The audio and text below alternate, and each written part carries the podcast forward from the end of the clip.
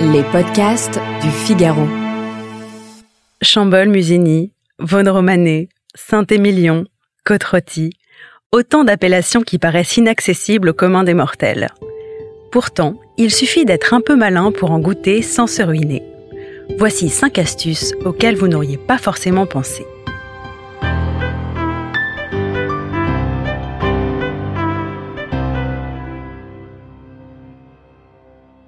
Pour commencer, l'un des moyens d'accéder à peu de frais à de grands vins consiste tout simplement à faire salon.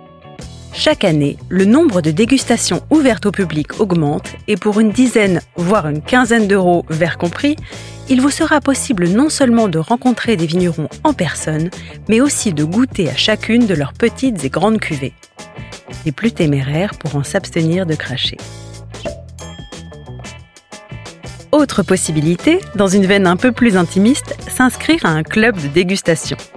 Certes, dit comme ça, on peut avoir l'image d'une sorte de confrérie de joyeux drill au ou à l'inverse d'une assemblée de peigne cul ayant toujours l'arrêt du bon côté, et jamais les derniers à jargonner.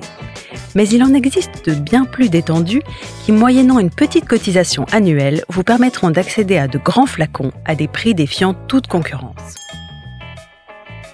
Avant de passer au conseil spécifiquement dédié aux plus timides, sachez qu'avec un peu d'audace, un téléphone et une auto en état de marche, de nombreux grands domaines, notamment dans le Bordelais et en Champagne, vous accueilleront à bras ouverts pour une petite dégustation, avec en prime les commentaires d'un des préposés officiant sur la propriété. En ce qui concerne les vignerons plus confidentiels, allez-y au culot. Croyez-en mon expérience, certains sont étonnamment beaucoup moins farouches qu'on ne le croit et plutôt contents d'avoir un peu de visite, surtout en plein cœur de l'hiver. Maintenant, place aux astuces destinées aux plus filous, ou du moins aux plus calculateurs. Dans un monde du vin devenu plus spéculatif que jamais, le jeu consiste à dénicher les futurs grands, notamment à l'aide des nombreux articles que le Figaro Vin publie chaque année sur le sujet, et de se jeter dessus avant qu'ils deviennent tout bonnement inabordables. Parmi les régions ayant le vent en poupe, oubliez les grandes appellations bourguignonnes ou bordelaises et concentrez-vous sur la vallée de la Loire, le Languedoc et l'Alsace, encore abordables, mais dont les prix augmentent à vitesse grand V. Enfin, à la guerre comme à la guerre.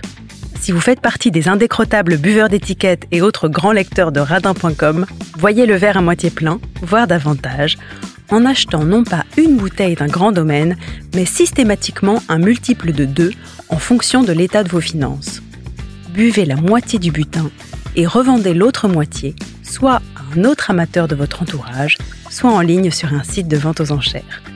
Ou comment faire une opération blanche pour un grand vin rouge.